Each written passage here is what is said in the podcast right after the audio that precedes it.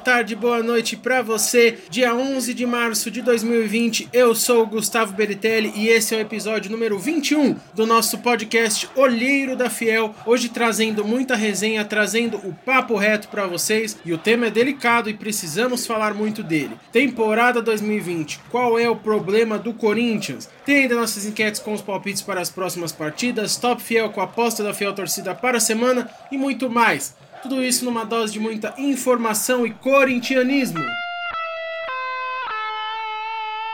Lembrando, fiel, que estamos no YouTube e no Spotify com o nosso podcast. Então, se você ainda não seguiu a gente no Spotify ou não se inscreveu no nosso canal do YouTube, não perca tempo. Vai lá, assim você sempre será avisado quando nós tivermos novos episódios no ar e não deixa de acompanhar nada do nosso Coringão.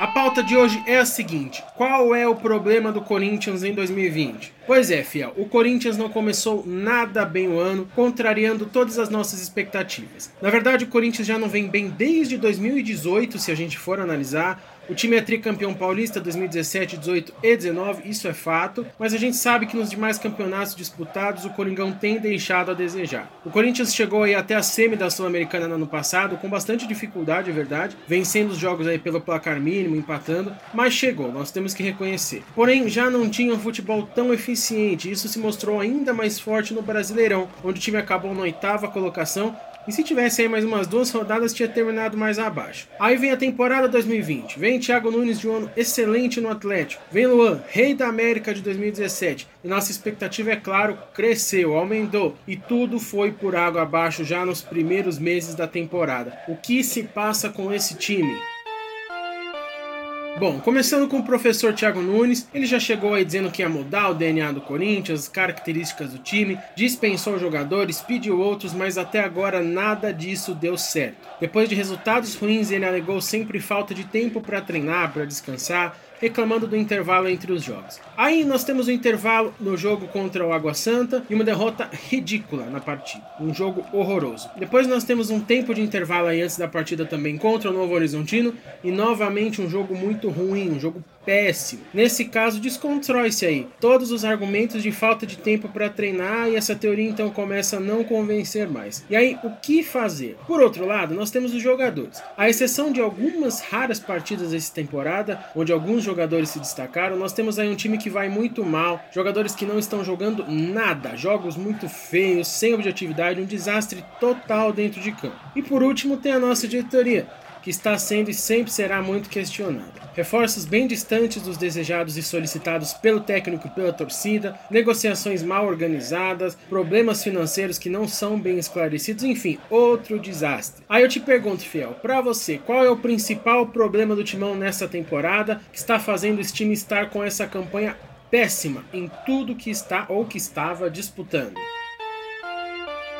Eu vou dar aqui a minha opinião particular. É o seguinte: para mim, o Corinthians já começou errado quando acertou com o Thiago Nunes e, em consenso da diretoria do treinador, decidiu não assumir o time no final do campeonato da temporada passada. Eu enxergo que o Thiago Nunes ainda até hoje, depois de ser eliminado na Libertadores, estar aí na última posição do grupo do Paulista, não achou o time que ele quer colocar em campo para jogar, não achou o time ideal dele. Ele meio que faz aí uma pré-temporada nesse Paulistão e assim acontece o que naturalmente poderia acontecer diante dessa situação. Ele vai queimando o campeonato até agora. Para mim, ambos, diretoria e treinador, erraram quando ele não assumiu o Corinthians no final do ano passado. Se ele tivesse feito isso, ele já conheceria mais os jogadores, ele já teria tido mais partidas, todos já estariam mais bem preparados. Alguns questionaram que se ele chegasse e pegasse o time desorganizado, ele ia fazer uma má campanha no final do brasileiro. É, mas se isso acontecesse, que era possível, não seria nenhuma novidade. O time já estava mal mesmo no final do ano passado, no final do Brasileirão. Segundo ponto, os reforços trazidos pela diretoria. A gente sabe que o time vem passando por crises financeiras, por problemas, então não dá para desejar que a gestão seja inconsequente também e faça loucuras trazendo jogadores que não pode pagar. Afinal, depois a conta sempre chega, né? O Cruzeiro tá aí é um exemplo para todos nós. Então, não daria para exigir tanto de reforços assim. Porém, porém, o time fez o mínimo possível. Eu acho que faltou. Trouxe o Cantígio, trouxe o Luan, trouxe até jogadores bacanas, repatriou o Pedro Henrique e o Camacho que estão jogando, mas faltou. Jogar a temporada inteira com Janderson, Everaldo e Love de ponta não dá, não tem condições. O time precisava ter se organizado melhor e ter investido melhor também. Entendam, eu não estou falando de fazer loucura, de gastar dinheiro, estou falando justamente de fazer o contrário,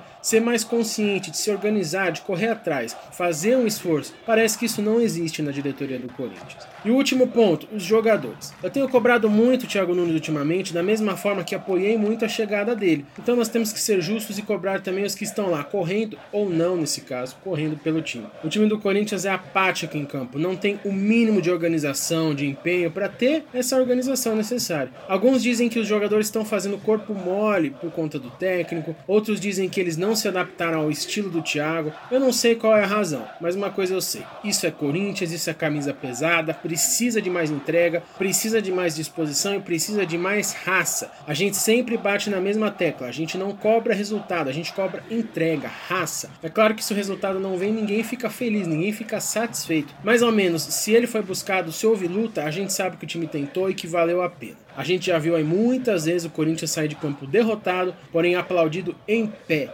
Falta para esses jogadores, sim, jogar mais e se doar mais. Resumindo tudo isso, Fiel, é claro que eu não tenho a resposta para esse momento do Corinthians. Afinal, assim como eu, ninguém mais tem, porque senão já teriam resolvido esse problema. Mas, na minha humilde opinião, todo mundo tem um pouquinho de culpa aí, todo mundo precisa se redimir e se reorganizar dentro cada um das suas possibilidades. O Thiago como treinador, a diretoria como gestão e os jogadores como atletas, para tirar o Corinthians desse buraco que é inaceitável nós permanecermos. Não dá para ser o último colocado do pior grupo do Paulista, não dá para ser eliminado eliminado pelo Guarani do Paraguai. Não dá para ter esses jogos ridículos e ficar por isso mesmo. Nós precisamos de todos fazendo a sua parte e só assim a gente vai ter chance de salvar a temporada. O Thiago precisa colocar a mão na consciência e ver que se essa mudança tão grande que ele quer implementar né, não está funcionando, talvez não vale a pena. Ele precisa ver se vai dar certo, se vai começar a dar certo logo, enfim, se ele está mesmo no caminho certo, porque a gente acredita sim no trabalho dele, mas nada é eterno. Ele que não se cuide aí para ver. Se mais umas duas, duas, três derrotas feias dessa se ele não vai começar a ser cogitado para deixar o time. Os jogadores também precisam se entregar. Eu não sei se falta raça, não sei, sei lá, se falta empenho, mas talvez falte também eles se empenharem para entender, para tentar entender as ideias do Thiago e abraçar elas, mudar a cabeça um pouco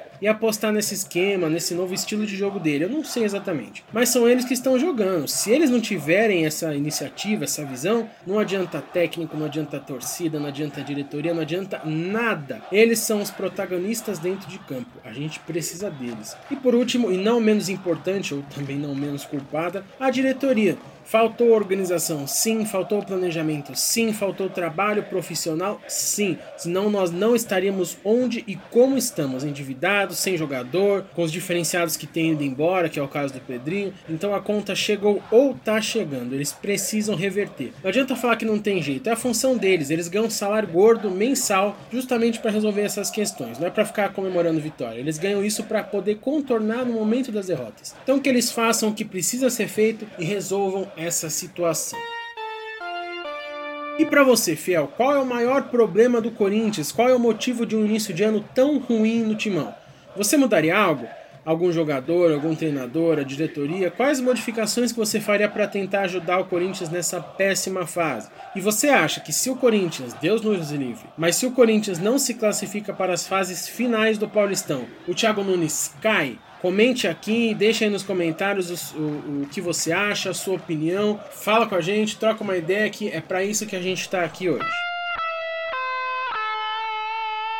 E é isso aí, torcida corintiana. Esse foi o episódio número 21 do nosso podcast com o Papo Reto. Está no ar já o episódio número 20 com o News Semanal, trazendo aí todas as novidades da semana do Coringão, tudo que movimentou o staff do Corinthians. E em breve nós teremos o pré-jogo da partida contra o Ituano, no episódio número 22. Então fiquem ligados aí com a gente e não percam nada. Tem também enquete rolando no Twitter aí desse jogo contra o Ituano. Vota lá, dá o seu apoio pro Timão. Segue a gente no Twitter, tem também Facebook e Instagram sempre arroba Olheiro da Fiel e no Spotify e no YouTube também para você acompanhar todos os novos episódios do nosso podcast. Então, arroba Olheiro da Fiel, siga a gente aí. Logo, logo tem mais para vocês, fiel. Fiquem ligados aqui, confira sempre as novidades dos Corinthians, análises de pré e pós-partida, nosso bate-papo aqui, o nosso papo reto, a nossa resenha corintiana e muito mais. Eu sou Gustavo Beritelli, olheiro da Fiel. Muito obrigado e vai Corinthians!